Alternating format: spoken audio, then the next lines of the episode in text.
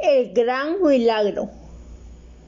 En un precioso y frondoso árbol nació un alegre y risueño gusanito llamado Nano, un habitante que dio mucho de qué hablar en el bosque. Y es que desde que nació, Nano siempre se ha portado distinto de los demás gusanos. Caminaba más despacio que una tortuga.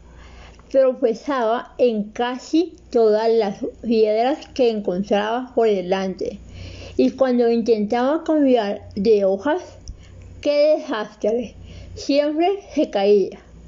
Por esa razón, la colonia de los gusanos le llamaba el gusanito torpecido. A pesar de las burlas de sus compañeros, Nano mantenía siempre su buen humor y se divertía mucho con su sorpresa. Pero un día, llegando el otoño, mientras Nano se daba un paseo por los alrededores, una gran nube cubrió rápidamente todo el cielo y una gran tormenta se cayó. Nano, que no tuvo tiempo de llegar a su casa, intentó abrigarse en una hoja, pero de ella se resbaló y cayó al suelo, haciéndose mucho daño. Se había roto una de sus patitas y se había quedado cojo por el gusanito, torpecillo y cojo. Agarrado a una hoja, Nano empezó a llorar. Es que ya no podía jugar, ni irse de paseo, ni caminar. Pero una noche, cuando Nano estaba casi dormido, una pequeña luz empezó a volar a su alrededor.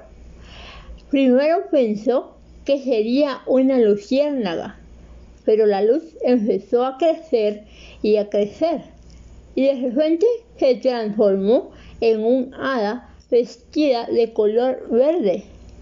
Nano, asustado, preguntó, ¿quién eres tú? Y le dijo la mujer, soy un hada y me llamo naturaleza. ¿Y por qué estás aquí? preguntó Nano.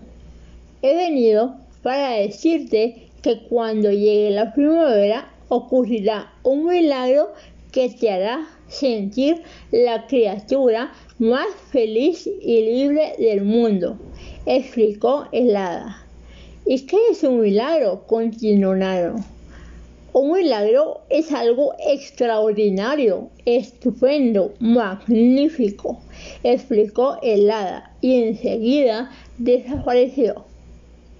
El tiempo pasó y llegó el invierno, pero Nano no ha dejado de pensar en lo que había dicho el hada.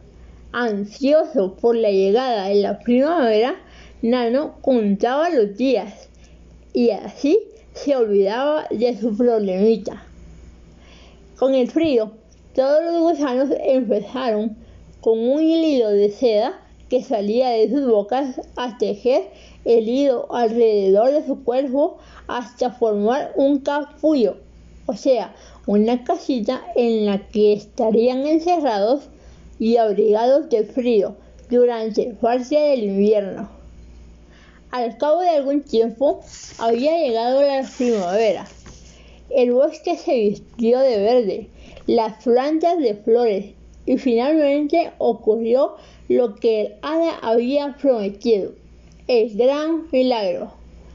Después de haber estado dormido en su capullo durante todo el invierno, Nano se despertó.